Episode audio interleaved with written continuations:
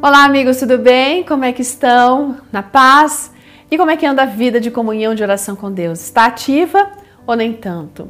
Hoje a história que foi escrita pela Ana Paula Ramos faz a gente refletir um pouco sobre o significado desse texto de 1 Tessalonicenses 5, versos 16 a 18, que diz: Alegrem-se sempre, orem continuamente, deem graças em todas as circunstâncias, pois esta é a vontade de Deus para com vocês em Cristo Jesus.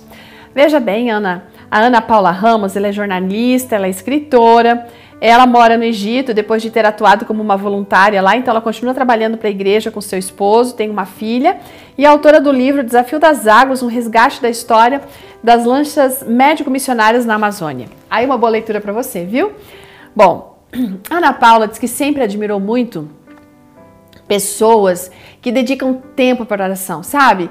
É, mulheres de oração, é, guerreiros de oração, pessoas que têm histórias de joelhos calejados, porque viveram uma grande experiência de vida espiritual. E ela não tinha isso. Então, além de admirar, a gente não pode ficar só na admiração, a gente precisa tentar verificar se a gente consegue ter uma experiência como essa. Então, ela disse que há dois anos ela teve uma experiência com Deus. E ela fez o propósito de acordar todos os dias mais cedo para ter esse momento.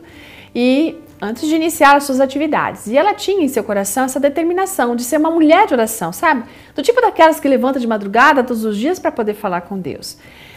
Aí, ela não sentiu apenas a presença do Espírito Santo nesses meses, quanto também ela sentia que ela, o Senhor acordava ela todos os dias.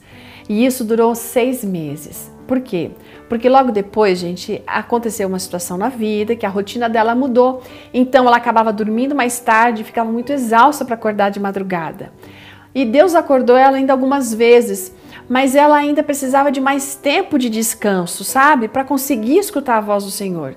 E aí aquele momento especial, então, deixou de fazer sentido, porque ela estava tão cansada que ela não conseguia ter esse momento, não conseguia escutar Deus. Aí as madrugadas de oração acabaram diminuindo, acabaram diminuindo, embora o relacionamento com Deus não. Por quê? Porque, veja bem, o texto está dizendo aqui em Tessalonicenses que a gente deve orar continuamente, né? Veja, Deus sabia das limitações da Ana, Deus sabe as nossas limitações. Ele quer que a gente tenha esse momento, sim, e Ele está esperando para que a gente tenha esse momento. Mas o que o texto também nos ensina é que nós devemos viver em continu continuamente em oração. Isso não significa viver continuamente de joelhos, certo?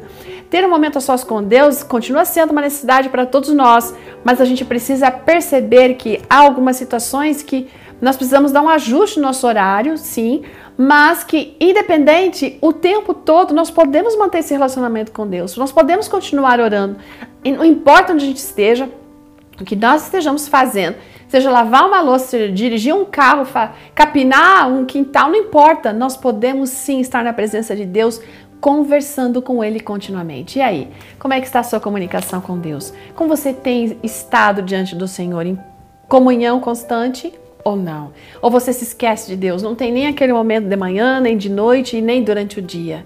Se queremos as bênçãos do Pai, nós precisamos tomar um rumo na nossa vida nesse sentido. E sim, nunca desistir de orar, mas aprender que orar é um estilo de vida também. Deus abençoe você, amigos, e até amanhã. Tchau!